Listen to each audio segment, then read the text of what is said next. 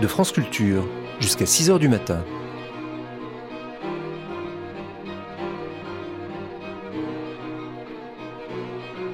France Culture la nuit, une mémoire radiophonique. Ceux des FTP-MOI ont écrit quelques-unes des pages les plus glorieuses de l'histoire de France. Ils étaient étrangers, communistes, espagnols, italiens, arméniens, juifs pour la plupart. Des filles et des garçons n'ayant souvent qu'à peine 20 ans, qui choisirent d'affronter l'occupant allemand les armes à la main. Peu échappèrent à la répression nazie et aux polices françaises de Vichy. Un grand nombre d'entre eux le payèrent de leur vie. Avec la fiche rouge, stigmatisant cette présence étrangère en son sein, les Allemands voulaient discréditer la résistance. Involontairement, ils contribuèrent surtout à la gloire des 23 martyrs que chanta Aragon. Cependant, après-guerre, délibérément occultée selon certains, l'héroïque et nécessaire action des FTP MOI restera longtemps méconnue, dans son ensemble comme dans ses détails.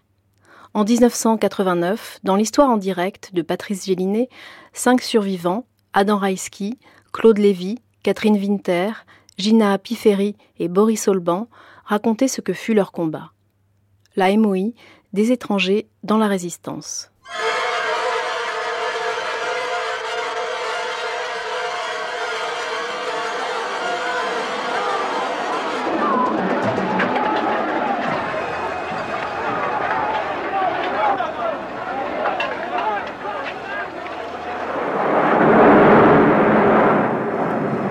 En direct.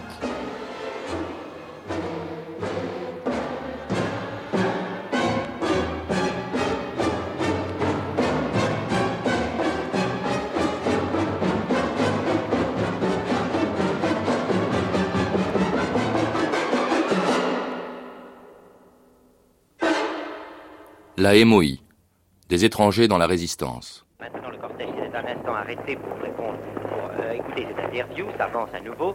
Nous avançons sous le porche, nous nous précipitons, il y a beaucoup de foule. Je tâche d'avancer avec mon micro en ce moment. Mais que se passe-t-il?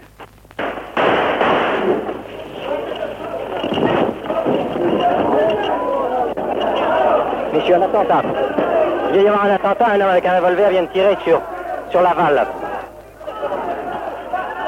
Doucement, on vient de tirer sur Laval, enregistré. Versailles, 27 août 1941. À la caserne Borgnis-Desbordes, Pierre Laval est victime d'un attentat. Depuis deux ans que la France est occupée, la résistance intérieure s'est organisée, mais elle est embryonnaire. Elle ne s'est manifestée jusque-là que par des tracts, des journaux ou les renseignements que ces réseaux envoient aux Alliés. Mais en août 41, elle passe à l'action armée.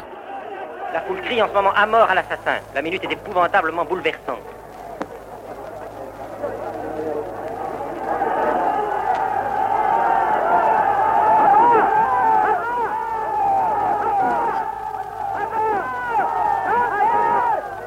Peu de calme se, rétablit. Maintenant, les volontaires sont, sont, unanimes à dire que ce n'est pas un des leurs, c'est un assassin, un communiste, certainement à la solde de l'étranger, qui s'est glissé là pour accomplir son forfait.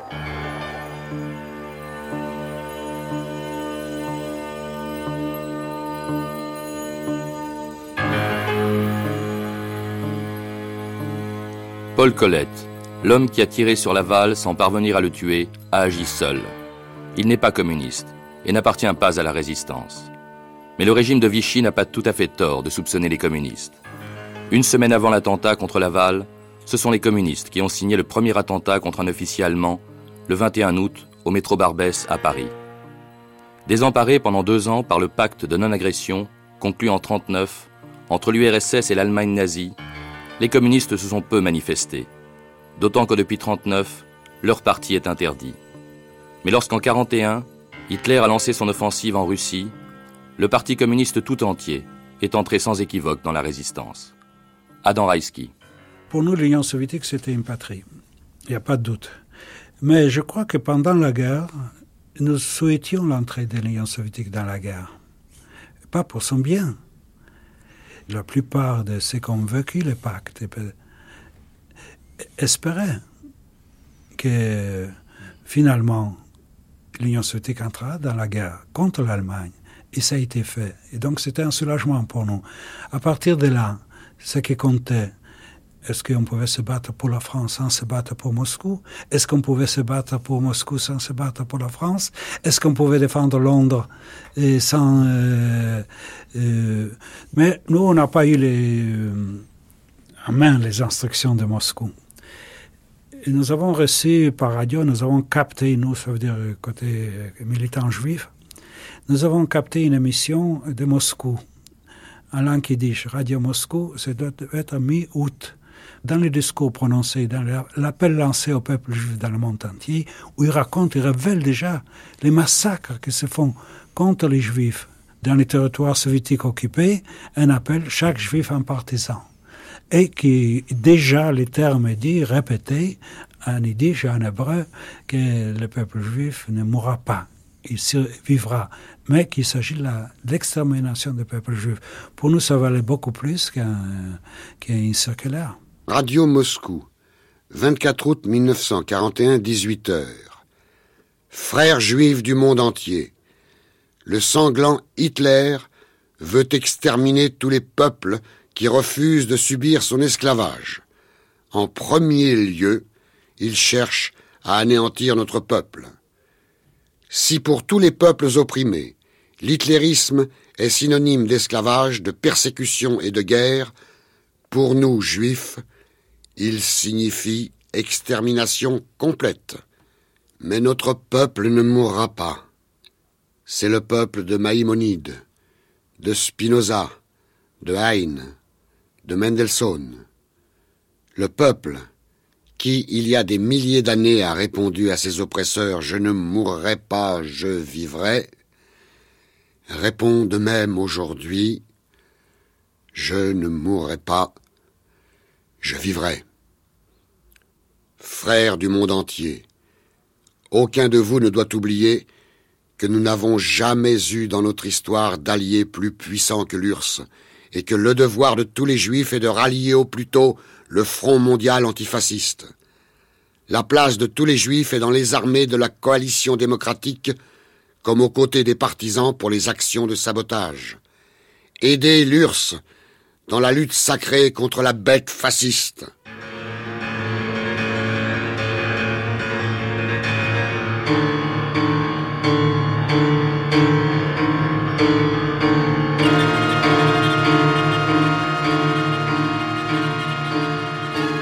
Adam Rajski est juif polonais. Il fait partie de ces milliers d'étrangers venus en France entre les deux guerres. Antifascistes italiens ou allemands, républicains espagnols fuyant le franquisme, juifs d'Europe centrale chassés par l'antisémitisme. Beaucoup d'entre eux se sont regroupés dans une organisation contrôlée par le Parti communiste français, la MOI, main-d'œuvre immigrée, et se sont battus aux côtés de l'armée française en 39-40. Après la défaite, la MOI s'est réorganisée dans la clandestinité. Certains de ses membres ont formé des groupes placés sous l'autorité des francs-tireurs partisans, les FTP, créés par le Parti communiste en 1942. Parmi eux, on trouve même quelques Français, rejetés de la communauté nationale par la propagande et la politique antisémite que le régime de Vichy inaugure dès le début de l'occupation. Nous, maréchal de France, chef de l'État français, le Conseil des ministres entendu, décrétons Article 1er. Est regardé comme juif toute personne issue de trois grands-parents de race juive ou de deux grands-parents de la même race si son conjoint lui-même est juif. Article 2. L'accès et l'exercice des fonctions publiques et mandats énumérés ci-après sont interdits aux juifs. Chef de l'État, membres du gouvernement, Conseil d'État, Conseil de l'Ordre national de la Légion d'honneur, Cour de cassation, Cour des comptes, Corps des mines, Corps des ponts et chaussées, Inspection générale des finances, Cour d'appel, Tribunaux de première instance, Justice de paix, toutes juridictions d'ordre professionnel et toutes assemblées issues de l'élection, membres des corps enseignants. Article 5 les Juifs ne pourront, sans condition ni réserve, exercer une quelconque des professions suivantes directeur, gérant, rédacteur de journaux, revues, agences ou périodiques, à l'exception de publications de caractère strictement scientifique, etc. fait à Vichy le 3 octobre 1940, Philippe Pétain.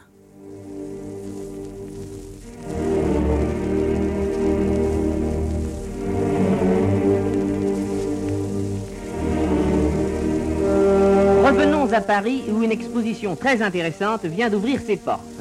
C'est l'exposition Le Juif et la France, qui nous montre impartialement toute l'importance que les Juifs avaient prise dans notre pays, non seulement dans le domaine économique et politique, mais aussi sur le plan intellectuel. L'un de nos reporters va vous conduire maintenant à l'exposition Le Juif et la France. J'entre dans le hall. Je suis accueilli par un des organisateurs qui va bien vouloir m'accompagner dans cette visite. Ce qui me frappe en entrant, c'est une main. Une main photographiée et découpée qui se trouve au plafond du hall. Et avec au-dessous cette légende, prends tout ce qui n'est pas juif t'appartient. Extrait des lois juives internationales. Prends. En effet, cette main semble agrippée. Il y a quelque chose d'extrêmement saisissant dès l'arrivée, d'extrêmement visuel. Et je dois dire que c'est l'impression d'ensemble que nous éprouvons en visitant cette exposition. C'est le but que doit atteindre toute exposition, c'est de frapper par l'image, de frapper d'une façon directe. Mon cher ami, qu'est-ce que cette euh, grande statue de plâtre que je vois au fond? Eh bien, cette statue de plâtre a pour but tout d'abord de montrer les caractéristiques ariennes. On Ah bon, voit- cette femme avec un enfant, c'est c'est l'Arienne, n'est-ce pas Oui, c'est l'Arienne. La mère. pas La mère avec son enfant. Et puis au-dessous, voyez-vous, on voit le juif dominant le monde et essayant de dominer l'Arien. C'est ça, ce juif qui est à ses pieds, avec euh, le nez et la barbiche, et Oui, oui, très en, serrant, en serrant dans ses mains un globe qui est sans, sans doute le globe humain, le globe terrestre, Oui, oui, oui, n'est-ce tout pas simplement. Parfait. Moi, je, pourquoi je suis rentré dans la résistance? Je dirais pas que c'est par patriotisme, c'est parce que j'ai reçu euh, la plus grande trahison de ma vie. C'est le jour où j'ai entendu à la radio française que je n'étais pas français. Claude Lévy, membre de la 35e brigade FTP Moy de Toulouse. Et ça, c'est un déchirement terrible. Lorsque, bon, j'avais très vaguement avant entendu quelques manifestations antisémites, en particulier, bon, au lycée Pasteur où j'étais, mais euh, c'était vraiment très très peu de choses et je n'avais absolument pas conscience que j'étais juif. Et lorsque l'État français euh, nous a bannis, et en particulier lorsque j'ai vu des titres de journaux, le statut des juifs, euh, l'exclusion du métier, puis que j'ai vu mon père euh, spolié de son magasin, enfin de son gagne-pain, et nous n'avions absolument pas de quoi vivre. Alors c'était le désespoir absolu. C'était et à une époque où vraiment c'était le fond du trou. Les Allemands étaient partout, ils gagnaient partout, Pétain régnait partout. C'était vraiment assez désespérant. Et on cherchait un peu comme euh, des aveugles un, un contact. Ceux qui voulaient joindre la résistance Catherine Winter, FTP MOI de Toulouse. entendaient parler des actions de la MOI. Ils ne savaient pas exactement ce que c'était que la MOI, mais petit à petit, en cherchant, ils finissaient par tomber sur euh, les gens qui étaient actifs euh, de ce côté-là. Donc le, le rayonnement de la MOI faisait qu'elle recrutait au-delà de ce qui aurait été théoriquement euh, ses frontières ethniques. Gina Pifferi, euh, votre décision de vous battre euh, aux côtés de la résistance française, dans la résistance française, votre motivation principale, c'était quoi? C'était de lutter contre Mussolini. Moi, j'étais vraiment, parce que j'avais mon père en prison en Italie, j'avais mon frère qui, ça fait déjà 7-8 ans que j'étais en prison. Alors, j'étais motivée vraiment euh, dans, dans le plus profond de moi-même de lutter contre Mussolini. Je ne sais pas si j'avais tellement de haine contre Hitler que contre Mussolini, parce qu'il m'avait frappé personnellement.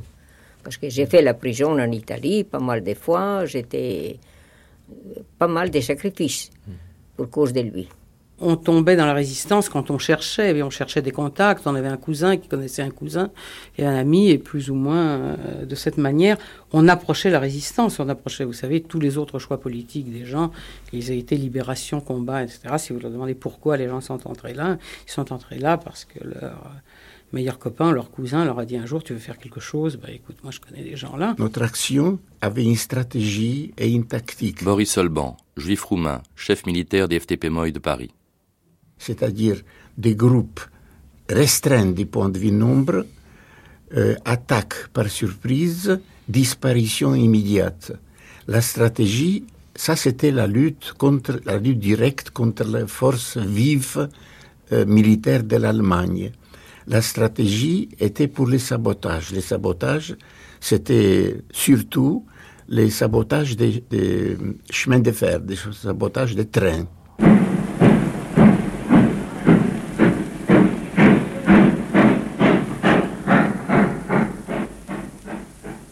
Les chemins de fer emmènent les ouvriers qui vont travailler en Allemagne. Les chemins de fer transfèrent la population que le Reich réduit en esclavage. Les chemins de fer emportent le butin que les Boches nous ont volé. Les chemins de fer transportent les troupes et les munitions avec lesquelles l'Allemagne mène la lutte. Les chemins de fer sont vitaux pour le Reich. Tout retard d'une minute sur les chemins de fer ralentit l'effort de guerre des nazis. Tout ce qui désorganise les trains désorganise l'Allemagne. Il faut combattre Hitler à pied, à cheval et en chemin de fer. Il faut dire que nous avions euh, euh, un groupe de cheminots, de cheminots dans, dans, nos rangs, c'est-à-dire en particulier nous avions un de nos camarades qui s'appelait Émile, qui s'appelle encore comme ça maintenant, qui est toujours vivant, lui, qui était payé par la SNCF, mais là, franchement, strictement, uniquement pour saboter. J'ai jamais vu Émile avoir une fonction réelle à la oui. SNCF. D'ailleurs, lui-même euh... ne sait pas non plus très bien. Mais par contre, c'était un formidable non, euh... dérangeur de oui. choses. Il était il tailleur de transportait métier. des morceaux, quoi. Il était tailleur de métier. Il était et on tailleur se demande de ce qu'il tailleur de ce qu'il pouvait faire à la SNCF. Mais le nombre d'ailes d'avion, puisque vous savez que Toulouse est un centre d'aviation, il y avait Blagnac, il y avait la TECOR, je sais pas quoi. Alors, il- le nombre d'ailes d'avion, bon, de sucre dans l'essence, etc., euh, qu'il a pu faire, je crois que c'était quotidien. Et donc, il nous avait donné des, des informations. Alors, on, est arrivé le soir. Euh, les locomotives étaient sous pression. On s'était pas rendu compte que c'était très chaud. On est monté sur les sur les locomotives et on a descendu dans la chaudière avec un petit bout de ficelle nos tuyaux de gouttière. Euh, donc sans mèche de Madou là parce qu'on pensait que, le- que la température suffisait. Ouais, d'ailleurs, on a été surpris par des cheminots euh, qui ont, nous ont agressés, enfin, et par conséquent, on les a emmenés avec nous en leur disant attention, ça va sauter. Et trois minutes, quatre minutes après, euh, ça a été euh, toute- vraiment une explosion euh, grandiose. Euh, et euh, bon, Radio Londres en a parlé, il y a eu le couvre-feu, on était très contents. Et on l'a fait deux fois à quelques jours d'intervalle. C'était quand ça? Ça devait être en octobre ou novembre 43. Les déraillements posaient des très euh, difficiles problèmes pour nous. D'abord, les déraillements se faisaient à la main. C'était un travail très difficile, très compliqué, c'est-à-dire on euh, détachait les rails des traverses à la main, on enlevait les tire-fonds, on euh, euh, bougeait les rails extérieurs à l'intérieur, c'était contre l'arrivée du train. On savait l'heure de l'arrivée du train parce que au début, je parle du début des 42, au début les Allemands affichaient l'horaire des trains et quand les déraillements ont commencé, ils l'ont tenu au secret. Mais là, on connaissait l'arrivée d'où arrivent les trains, on bougeait donc les rails et on restait à, assister au passage des trains et au déraillement. Si le train par hasard ne passait pas, il fallait remettre les rails à la place pour que ça, ne, suscite pas de déraillement des trains civils qui prenaient leur euh, trafic euh, le matin. Boris Olban, en organisant des attentats, vous pouviez atteindre des Français et alimenter la propagande de Vichy qui s'efforçait de dresser la population contre la résistance. Nous nous évitions d'avoir des contacts directs avec des Français parce qu'à l'époque, il y avait les- une grande propagande chauviniste et antiraciste, surtout antisémite, qu'on ne dise pas, voilà les étrangers qui sont venus tuer les, Français. Alors nous avons la consigne, nous avions la consigne, d'accord avec les CMN, les comités militaires nationaux le Parti communiste français, que nous ne nous attaquons pas à des objectifs français nous ne nous attaquons pas à des objectifs pour argent, parce que pour euh, se procurer de l'argent ou des tickets d'alimentation, il fallait attaquer ou bien les banques ou bien les mairies. Ça voulait dire d'entr- d'entrer en contact direct avec les Français, ce que nous évitions. L'actualité politique. À Paris, M. Albert Clément, rédacteur en chef du Cri du Peuple, est assassiné par des terroristes. À Vichy, M. Paul Marion, secrétaire d'État à l'information, dénonce les crimes anglais et russes. Bombardement de populations civiles, assassinats terroristes. De telles mœurs ne relèvent plus des lois de la guerre, mais de la pratique de l'assassinat collectif et privé. Le maréchal proclame. Français, notre pays traverse des jours qui compteront parmi les plus douloureux qu'il ait connus. Excité par des propagandes étrangères, un trop grand nombre de ses enfants se sont livrés aux maîtres sans scrupules, qui font régner chez nous un climat avant-coureur des pires désordres. Ceux qui poussent la France dans cette voie invoquent leur prétention de la libérer. Cette prétendue libération est le plus trompeur des mirages auxquels vous pourriez être tenté de céder. Ceux qui de loin vous lancent des consignes de désordre ne participent pas au risque qu'ils vous font courir. Ils voudraient entraîner la France dans une nouvelle aventure dont l'issue ne saurait être douteuse. Français, quiconque parmi vous, fonctionnaires, militaires ou simples citoyens, participe au groupe de résistance, compromet l'avenir du pays. Il est dans votre intérêt de garder une attitude correcte et loyale envers les troupes d'occupation. Ne commettez pas d'actes susceptibles d'attirer sur vous et sur la population de terribles représailles. Vous précipiteriez la patrie dans les pires malheurs.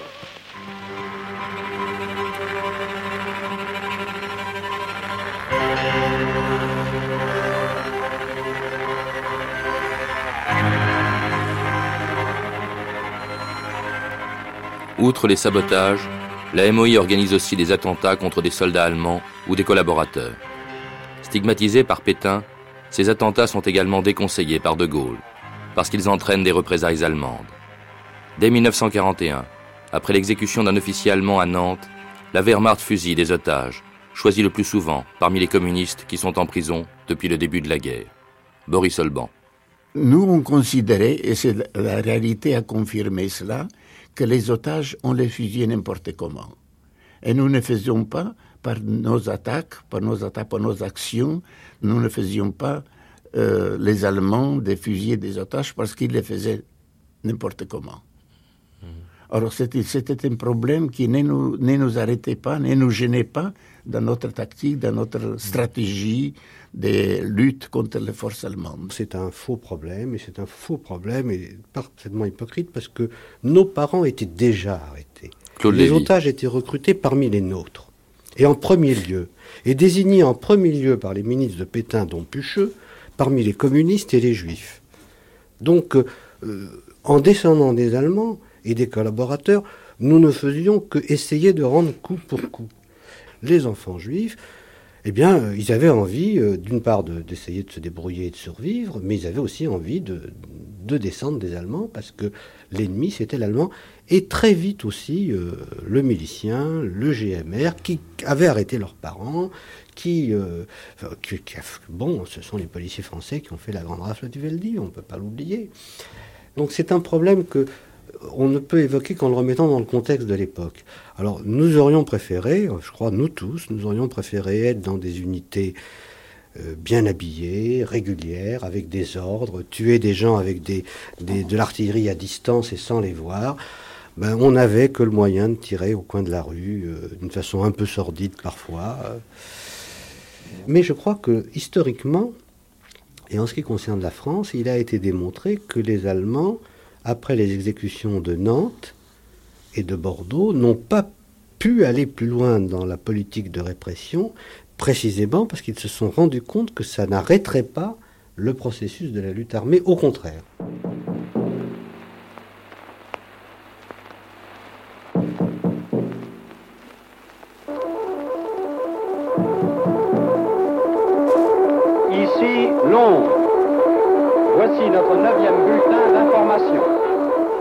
Veuillez écouter tout d'abord quelques messages personnels.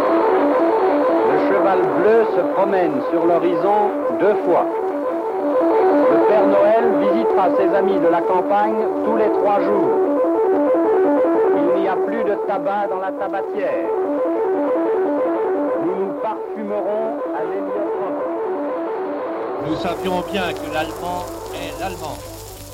Nous ne doutions pas de sa haine ni de sa férocité nous étions certains que ce peuple déséquilibré ne contraindrait pas longtemps sa nature et qu'il irait tout droit au crime, à la première crise de peur ou de colère, parce que deux des bourreaux de la France ont été abattus à Nantes et à Bordeaux, au beau milieu de leurs canons, de leurs chars et de leurs mitrailleuses, par quelques courageux garçons, l'ennemi prend au hasard à Paris, à Lille, à Strasbourg 100, 200, 300 Français et les massacres. Il est absolument normal et il est absolument justifié que les Allemands soient tués par les Français. Si les Allemands ne voulaient pas recevoir la mort de nos mains, ils n'avaient qu'à rester chez eux et ne pas nous faire la guerre.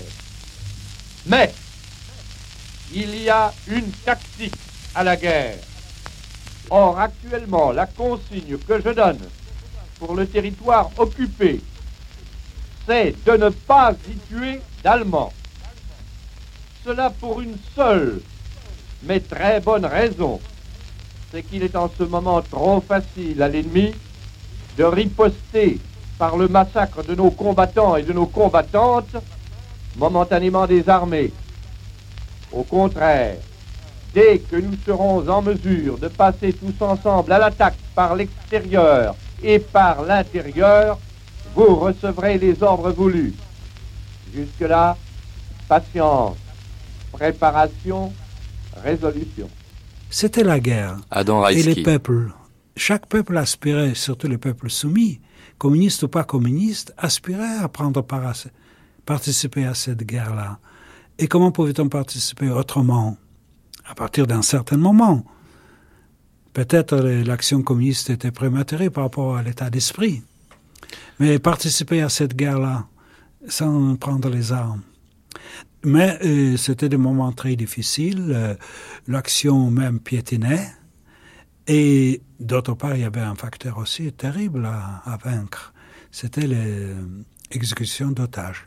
Ça, ça fait un désastre psychologique. Et ça nous a placés devant des responsabilités dramatiques. Surtout que parmi les otages, c'était toujours presque moitié-moitié par, par moment. Juifs et communistes, parfois juifs communistes et parfois juifs euh, tout simplement parce que juifs. De- Les grandes prises d'otages, les grandes exécutions à Paris surtout, c'était fait de cette façon-là. Alors là, c'était euh, un drame. Et à partir de ce moment-là, euh, bon, nous avons eu même une discussion. J'ai reçu une note ou une note générale que j'ai publiée euh, de Jacques Desclos, où il expose que textuellement, c'est un bras de fer. Si nous tenons le coup, la terreur s'arrêtera. Nous étions pour beaucoup d'entre nous d'abord des réfugiés géographiques souvent, et ensuite nous étions euh, totalement démunis puisque nous n'avions pas de moyens de subsistance, nous étions souvent illégaux euh, euh, malgré nous, euh, et nous étions très souvent sans famille ou avec des familles internées ou dispersées. Et c'est là où j'avais pris l'exemple des, jeunes du groupe Mandoukian fusillés et qui, dans leur dernière lettre, ne pouvaient même pas écrire à leurs parents et écrivaient soit à une voisine, Madame, je trouve qu'il y a une lettre de fusillé qui commence par Madame, qui est particulièrement émouvante. Si mes parents reviennent, vous leur remettrez ma chemise et cette lettre, quelque chose comme ça. Alors que, bon, quelques autres étrangers du groupe, euh, comme euh, même l'espagnol pourtant, écrit à sa femme ou à sa, mère, tandis que les petits juifs de, de cette époque-là, euh, déjà à 50%, euh, n'avaient plus de famille ou n'avaient plus de nouvelles de leur famille qui étaient internées, qui étaient à Drancy, qui étaient à Montluc, qui étaient à Gurs, qui étaient dans ces camps français, qui étaient très nombreux. Bien que les juifs étrangers ne soient ici que depuis 48 heures, comme je vous le disais tout à l'heure, l'horaire du camp est déjà strictement établi. Le réveil a lieu à 6 heures. Ce sont les sonneries de trompettes euh, par le gendarme de service, là-bas au poste de garde, qui réveille les hommes qui doivent sauter à bas de leur chalut. Et ils trouvent à 7 heures, en se rangeant en file le long du petit bâtiment de la cuisine, le café. Maintenant, il ne faut pas trop s'apitoyer, si vous le voulez, sur le sort de ces hommes, qui, en toute autre circonstance, il faut bien le dire, auraient déjà été depuis longtemps chassés de France et qui vivaient chez nous absolument comme des parasites honteux. C'était là vraiment le ramassis de tous les métèques échappés des ghettos d'Europe centrale et qui grouillaient comme une sorte de cour des miracles dans Paris, se livrant à leur buddy commerce et qui maintenant se trouve rassemblée ici. Et je vous assure que c'est une mesure de salubrité publique qui a été prise enfin en France occupée, alors qu'elle avait déjà été prise depuis plusieurs mois en France non occupée. Il est certain que ces hommes ne resteront pas inactifs et qu'on pourra les employer à des œuvres où ils pourront travailler utilement de leurs mains de leurs bras, de leurs jambes, ce qui les changera sans doute des métiers sédentaires auxquels ils étaient habitués. Et je ne doute pas que cette cure de plein air, que cette cure de vie un petit peu rude, ne leur fasse physiquement, et en tout cas moralement sûrement, le plus grand bien. Nous étions vraiment au fond du désespoir, et la seule chose qui nous restait, c'était de descendre des Allemands et des collaborateurs. Et il y avait ce côté collaborateur, descendre des collaborateurs, avec ce côté un peu guerre civile, qui est très dur à évoquer même encore maintenant, euh, dans une ville occupée par les Allemands, avec euh, toute l'infrastructure de la police vichiste qui n'était pas rien, avec la population qui n'était pas favorable, qui était vraiment plutôt même hostile, sinon apeurée. Euh, bon, voilà ce que la Moye a fait plusieurs fois, souvent, fréquemment, et à un rythme totalement dément, puisqu'on estime que la durée de vie moyenne d'un FTP MOI était autour de trois mois le, turnover, comme on dirait, était au maximum de trois mois. Au bout de trois mois, on était ou tué ou arrêté, etc. C'est ce que dit Ouzoulias pour Paris aussi, et c'est tout à fait la vérité, puisque on faisait au moins trois actions par semaine.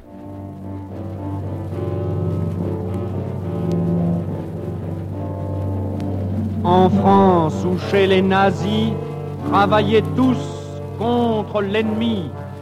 En France ou chez les nazis, travaillez tous contre l'ennemi. En France ou chez les nazis, travaillez tous contre l'ennemi.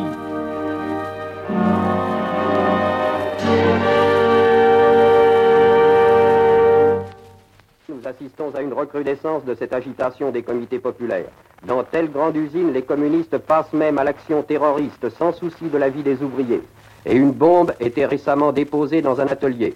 La masse est dressée contre ces pratiques relevant non d'une doctrine politique mais de l'aventurisme dont ont toujours fait preuve malgré leurs protestations les dirigeants du Parti communiste auquel on accola faussement le nom de Français. Mais ne croyez-vous pas que la classe ouvrière sent instinctivement, avec son bon sens et son expérience habituelle, le guet-apens dans lequel on veut la faire tomber? C'est exact, mais il faut que nous l'informions davantage encore.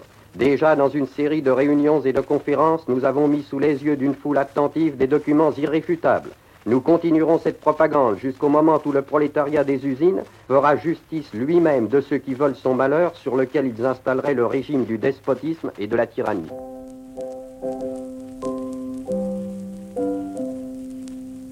Tu as vu? La radio de Londres, c'est tous des judéo-francs-maçons communistes. Ah oui? Qui t'a dit ça? Bah, Je l'ai lu dans Gringoire. Gringoire Mais c'est un journal allemand. Ne lisez pas Gringoire. Ne soyez pas si poireux. Le contexte est, très difficile à imaginer pour les gens. Catherine Winter. Nous vivions vraiment dans un isolement absolu. Vous comprenez, 18 personnes dans une ville comme Toulouse. Je crois que les. Si Claude ne contredira pas, les fiches de la police euh, nous donnaient pour 1000 ou 2000. On estimait qu'on était 1000 ou 2000. Ça, je peux te porter témoignage que 18 a été le summum. Nous n'avons jamais dépassé 18 adhérents à, la 35e brigade, en tout cas jusqu'à la fin de l'année 43 où j'ai été là, je suis, je suis parti ensuite. Et il y avait donc, comme dit Claude, un turnover, c'est-à-dire il en tombait un, il en arrivait un ou deux, bon, et ça commençait tout le temps. Mais c'était tellement peu que chaque action faisait de nous euh, un personnage qui brusquement devenait le point de mire de tout le monde, alors qu'au fond, d'une certaine manière, on pouvait vivre d'une manière assez calme faire une action comme descendre un soldat allemand hein, équivalait à créer soi-même la situation la plus épouvantable qui soit dans la ville même. Comment se comportait la, population? Est-ce qu'elle était sensible à toute cette propagande antisémite euh, Et est-ce que vous avez eu à souffrir de, cela, euh, Catherine Winter?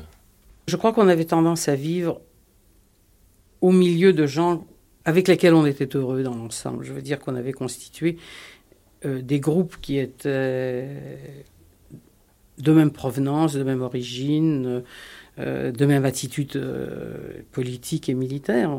Et que je veux dire que pour moi, c'est une période où je n'ai pas eu à souffrir de mon entourage direct, si je puis dire, puisque moi, je n'ai pas été arrêté pendant la résistance, contrairement à Claude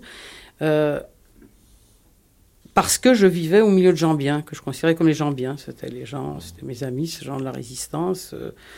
Euh, tous les autres étaient les ennemis dans l'ensemble.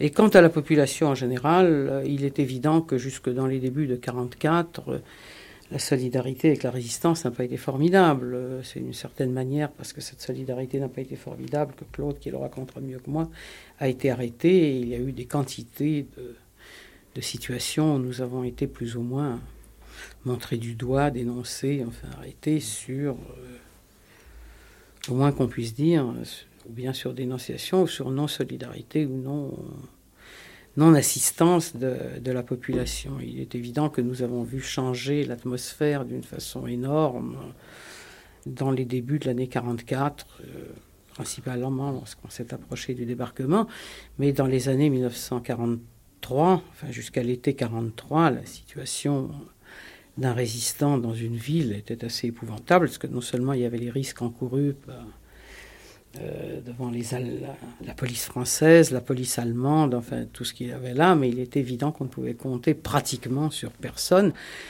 Langer, quand il a été arrêté, les policiers se sont approchés de lui, et quand ils l'ont pris, enfin, en lui demandant, il a dit Je suis la résistance. Enfin, je, suis français, je suis un résistant enfin, français. Les flics l'ont tout de même emmené, enfin, je veux dire, c'était les flics français. Alors il a été condamné ensuite par la police française, exécuté. C'est nous qui brisons les barreaux des prisons pour nos frères.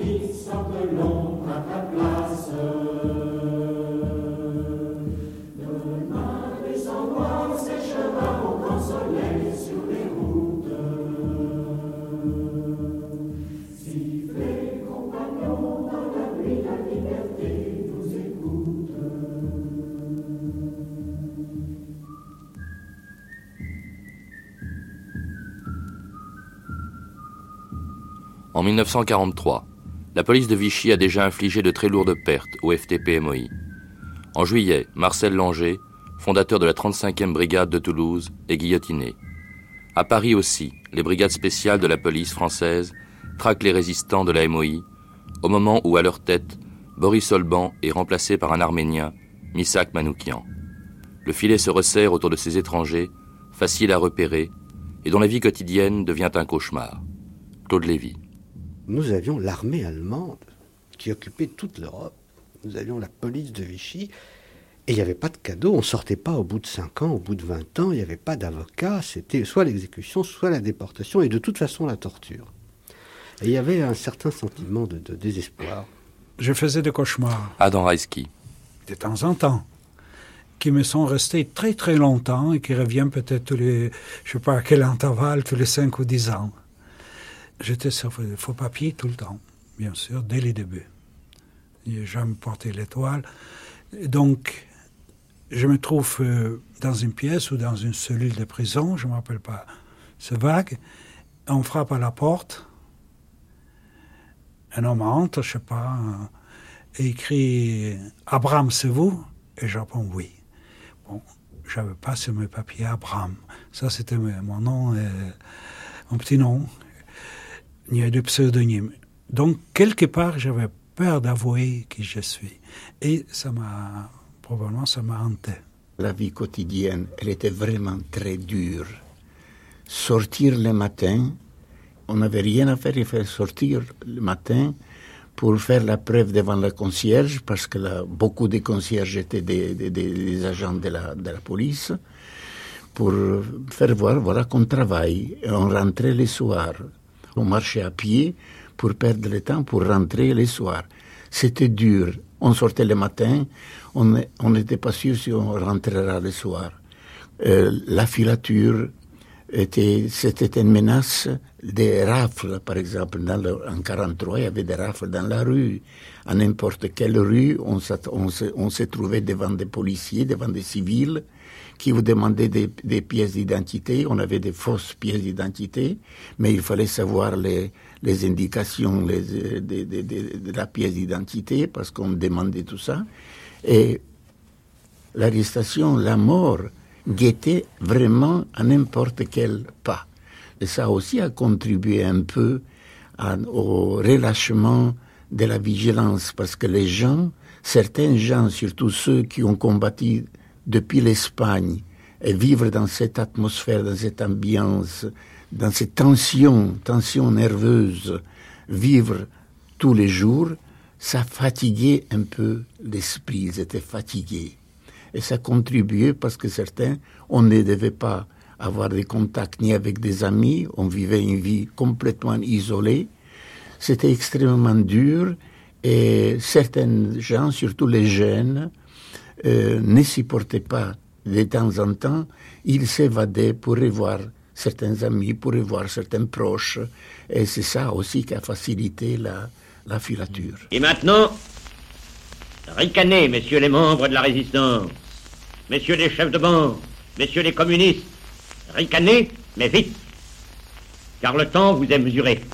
Votre capitale, Lyon, vient de voir se poser sur la patiente fourmilière du crime bolchevique et du désordre rouge le talon de Joseph Darnan. La milice et les forces du maintien de l'ordre ont vengé leur mort, non pas en assassinant, mais en mettant la main sur tout votre état-major, sur vos dossiers, sur vos explosifs, sur vos armes. Vos plans sont entre nos mains. Déchaînez donc Radio Moscou. Mais la France qui m'entend, la France des braves gens, la France qui a pu se tromper, mais qui ne sait ni mentir, ni trahir, la France des pères de famille et des gosses imprudents mais généreux, celle-là choisira entre mes textes et vos dénégations, entre le maréchal et de Gaulle, entre le gouvernement français et les gardes rouges. Libérée d'un cauchemar sans nom, elle n'aura pas à ajouter à tous les deuils de la défaite, à toutes les épreuves effroyables des bombardements, l'affreuse guerre fratricide où voulaient la plonger des misérables agents de l'étranger et des juifs, et rejetant avec horreur les meurtriers de Staline et de Marty, payés par les millions du capitalisme anglo-saxon, elle se réconciliera enfin autour des seuls chefs qui ne l'ont jamais abandonnée.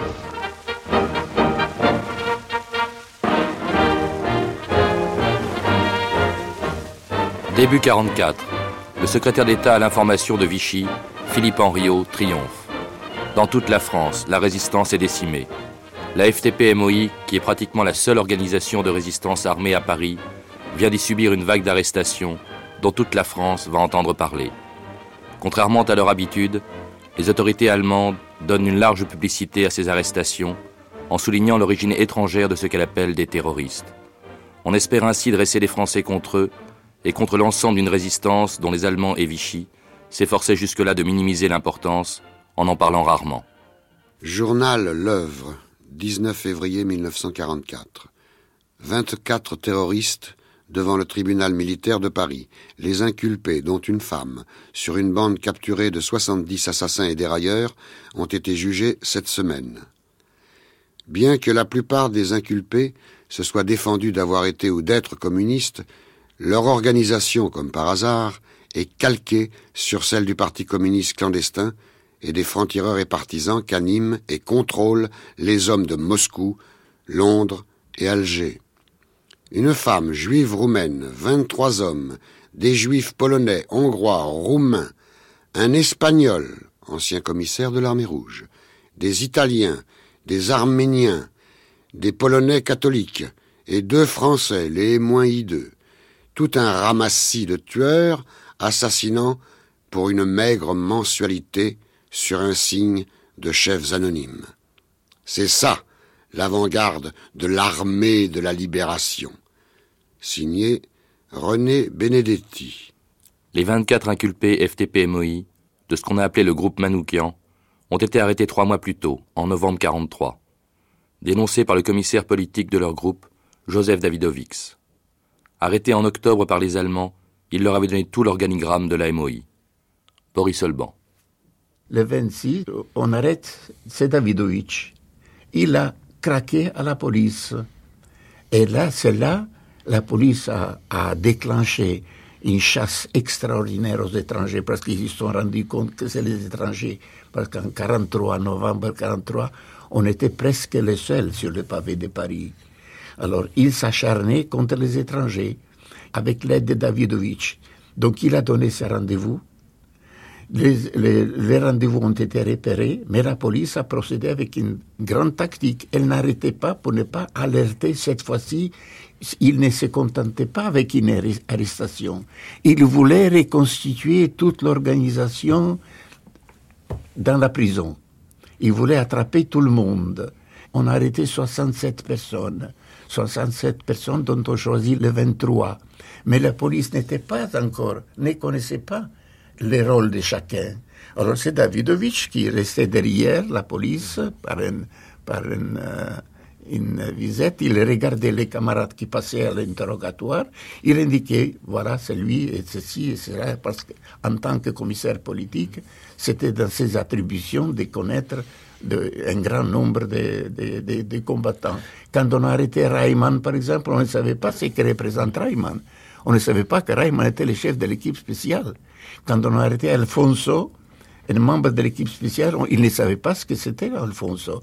Et c'est ça la contribution, c'est ça la grande tragédie qui a constitué les combles de la perte qu'on a eue en novembre 1943. C'était la fin des groupes armés de Paris, ce qu'on appelait euh, à tort ou à, plutôt le groupe Manouchian, ça s'est jamais appelé comme ça, mais tout en rendant tous les honneurs et la place que Manouchian mérite euh, en tant que chef euh, du moment euh, du groupement FTP.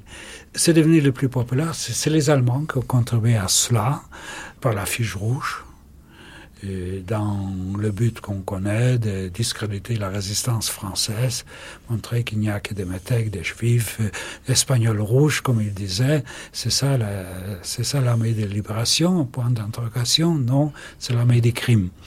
Bon, ils ont fait entrer peut-être plus que tout autre, peut-être même plus que la mémoire communiste, et ça, et il aurait fait, je ne sais pas, ce, groupe-là, avec, euh, qui a été jugé, exécuté, de 23, il y avait 70 personnes arrêtées, mais 23 exécutées, et condamnées, exécutées.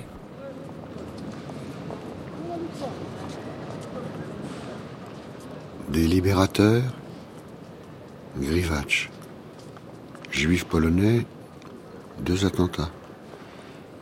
Et Lek, juif hongrois, huit déraillements. Weisbrot, juif polonais, un attentat, trois déraillements. Vicic, juif polonais, quinze attentats. Fingerweg, juif polonais, trois attentats, cinq déraillements. Bogzov, juif hongrois, chef dérailleur, 16 attentats. Fontano, communiste italien, 12 attentats. Alfonso, espagnol rouge, 7 attentats. Rayman, juif polonais, 13 attentats. Manoukian, arménien, chef de bande, 56 attentats, 150 morts, 600 blessés. La libération par l'armée du crime? Boris Alban, qu'est-ce que vous avez éprouvé quand vous avez appris le, la, leur condamnation à mort et ces affiches rouges qui ont été euh, publiées dans toute la France, quand vous, et dont beaucoup étaient de vos camarades et que vous connaissiez tous? C'était une grande, une profonde détresse pour nous, mais on n'y pouvait rien. Il fallait continuer la lutte. Et cette affiche euh, rouge à Je l'ai vu, je l'ai vu. C'était bouleversant parce qu'elle était affichée dans toute la France. Dans les gares surtout. Euh, euh, je l'ai vu la première fois à, la gare de La Roche-Migène où je me trouvais pour un rendez-vous euh, entre deux zones. Je me rappelle une chose que j'ai passé, j'ai regardé et j'ai continué mon chemin. Par prudence, pour ne pas rester trop longtemps devant l'affiche. Et vous, Gina Pifferi, vous avez vu ces affiches rouges? Oui, oui. Et alors, le, un des travaux que nous on faisait parmi les Italiens, c'était d'aller apporter des bouquets de fleurs partout où il y avait des affiches. Alors, il y avait des femmes qui sortaient, et mettaient des bouquets de fleurs les soirs, et, et puis, surtout, on les faisait voir aux enfants. Les femmes qui avaient des enfants, ils disaient, tu vois, ces gens-là, c'est des gens qui vont te donner la libération. Alors, on va les fusiller, ils ne sont pas des assassins. Ça, c'était un, un trait politique qu'on faisait, nous, parmi les Italiens. Et vous avez euh, écouté des réflexions de passants euh, qui n'avaient rien à voir avec la MOI de- Euh, non. Est-ce que ouais. vous croyez que la propagande allemande a, a servi à quelque chose? Je ne crois pas que les Français ont vu ça dans, dans façon vraiment comme des, des assassins. Parce que, comme il faut- dire que la résistance, elle avait déjà pris une grande partie de, de la population française. Alors, il y en avait beaucoup que, quand ils passaient, ils disaient c'était c'est des patriotes, c'est des pauvres gens. Ils disaient pas des patriotes, c'est des pauvres gens, c'est des jeunes, c'est dommage. Sur les murs de toutes les villes et de tous les villages de France, des affiches s'étalent avec des photos de dix travailleurs immigrés qui, les armes à la main, menaient la vie dure aux ennemis mortels de notre pays. Sept parmi eux étaient des juifs.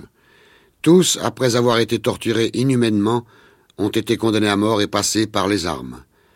Leur dernier cri fut Vive la France libérée des Boches.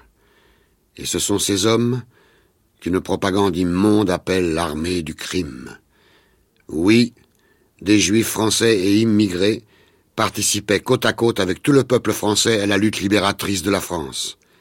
Ils ne veulent même pas le nier, au contraire. Ils en sont fiers. Ils s'en font gloire. Ils font leur devoir, tout leur devoir. Le sang des combattants juifs, abondamment versé sur le sol de France, s'y mêle tous les jours au sang généreux des meilleurs fils du peuple français. De cette communauté de sacrifice, de cette communauté de lutte de tous les opprimés contre l'oppresseur féroce de tous les peuples et de tous les hommes libres, sortira demain un pays rénové, un pays qui redeviendra la terre de liberté rayonnant dans le monde, un pays qui assurera des droits égaux à tous ses enfants, un pays dont on dira de nouveau demain comme on disait hier, chaque homme a deux patries, la sienne et puis la France. Union des Juifs pour la résistance et l'entraide. Ils étaient vingt-et-trois quand les fusils fleurirent. Vingt-et-trois qui donnaient leur cœur avant le temps. Vingt-et-trois étrangers, nos frères pourtant. Vingt-et-trois amoureux de vivre à en mourir. Vingt-et-trois qui criaient la France en s'abattant.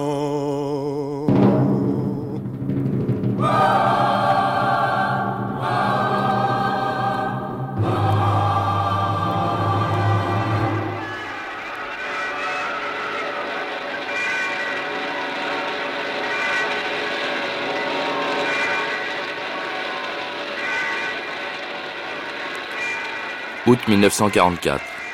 Les survivants des FTP-MOI de Paris participent à la libération avant de retourner dans leur pays. Adam Rajski en Pologne, Gina Piferi en Italie et Boris Solban en Roumanie. Les jours de la libération, c'était le délire. Vous vous rendez compte, euh, Paris sans flic, c'était c'était la joie. Vous pourriez nous raconter ce qui s'est passé? Je crois qu'ensuite, vous, comme tous les Français, vous vous demandez une carte de rationnement. Et je crois que vous allez à la mairie, je crois que c'était du 5e arrondissement.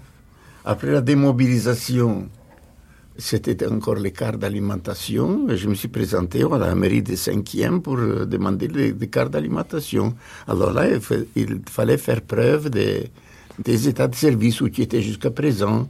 Alors j'ai montré mes papiers, ils ont vu euh, ma participation euh, à la résistance, puis c'était aussi les combats dans l'armée française. Et la, la, la, dame très gentille qui m'a accueilli, elle, elle lisait, elle me regardait, elle disait, mais vous avez fait des choses pour la France. Euh, Je dis, oui, j'ai fait comme tout le monde. Elle dit, non, pas, il y avait même certains Français qui n'ont pas fait ce que vous avez fait. Et puis elle a commencé à remplir des documents, elle m'a mis nationalité française. J'ai attiré l'attention que je ne suis pas français. Elle dit, comment vous n'êtes pas français? Vous avez combattu euh, dans l'armée française, vous avez fait la résistance, et vous n'êtes pas français J'ai dit non, je ne suis pas français, vous ne me rendez pas service avec cette euh, mention parce que je, je, dois me présenter à la police. Elle dit, elle dit, je vais demander monsieur le maire. Elle a couru pour demander monsieur le maire et puis elle est descendue toute joyeuse. Monsieur le maire a dit que vous êtes français. Alors j'avais beaucoup d'amis des Français qui me disaient, chez tous les Italiens, chez tous les macaronis, j'étais comme toi. Ils disaient, je serais bien content d'être euh, d'être italien nous aussi. Stamattina mi sono alzato, oh bella ciao, bella ciao, bella ciao, ciao, ciao. Stamattina mi sono alzato e ho trovato l'invaso. Partigiano, portami via, oh bella ciao, bella ciao, bella ciao, ciao, ciao. Partigiano, portami via, che mi sento di morire. Se io muoio da partigiano, Oh bella ciao, bella ciao, bella ciao, ciao, ciao. Se io muoio da partigiano, tu mi devi seppellire. Il y a énormément d'horreur et il y avait malgré tout un grand bonheur d'exister. Et les gens que j'ai connus à cette époque sont tout de même restés pour moi des gens qui étaient pour moi ma jeunesse et beaucoup plus que ça. Enfin. Et quelque chose de très important. Je ne pense pas qu'on puisse nous enlever complètement ça. Enfin, ça existait aussi. Alors, Raïski, quel était euh, le, le, le, meilleur souvenir dans une guerre qui n'a pas dû, pour vous, en avoir beaucoup de bons souvenirs, que vous ayez gardé de, pendant cette guerre le euh, meilleur. dans la clandestinité C'est une question terrible.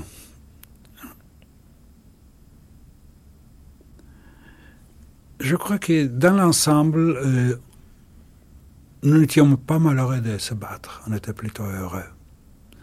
Mais le mot heureux, il faut l'interpréter, euh, je sais pas comment, c'est pas le bonheur dont on explose, mais on est, nous étions bien dans notre peau, en se battant. Et la chute de l'Allemagne, la victoire, la libération, quel ça a été pour vous? Écoutez, moi je pense que nous avons euh, réagi comme euh, tout le monde. Euh, je sais qu'à Paris, dans le camp des Drancy, les gens ne savaient pas encore qu'ils sont libres, mais quelqu'un a commencé à crier par une fenêtre Enlevez vos étoiles.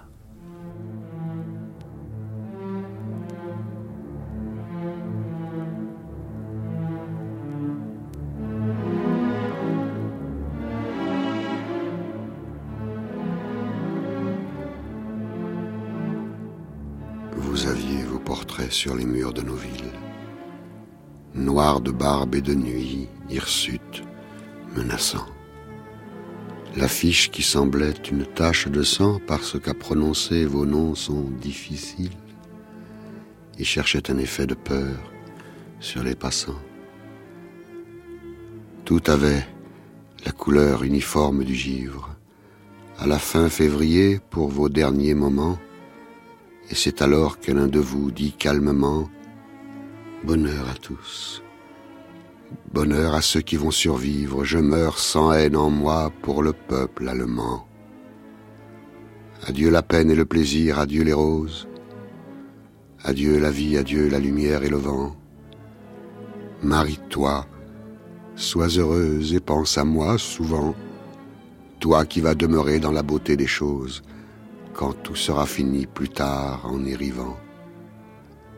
Ils étaient vingt et trois quand les fusils fleurirent, vingt et trois qui donnaient leur cœur avant le temps, vingt et trois étrangers et nos frères pourtant, vingt et trois amoureux de vivre à en mourir, vingt et trois qui criaient la France en s'abattant. Louis Aragon.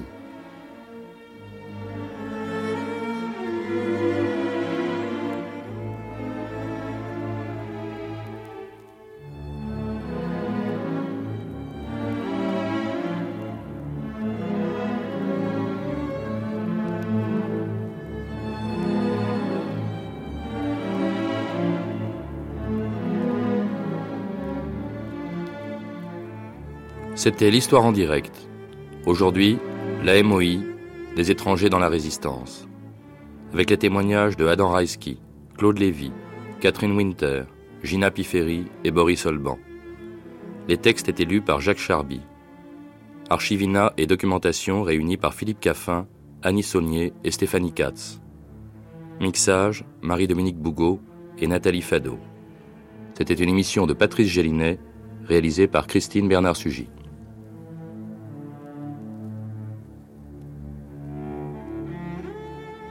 Cette émission a été diffusée pour la première fois le 4 décembre 1989. Vous pouvez la réécouter durant 1000 jours et la télécharger pendant un an à la page des nuits sur le site franceculture.fr.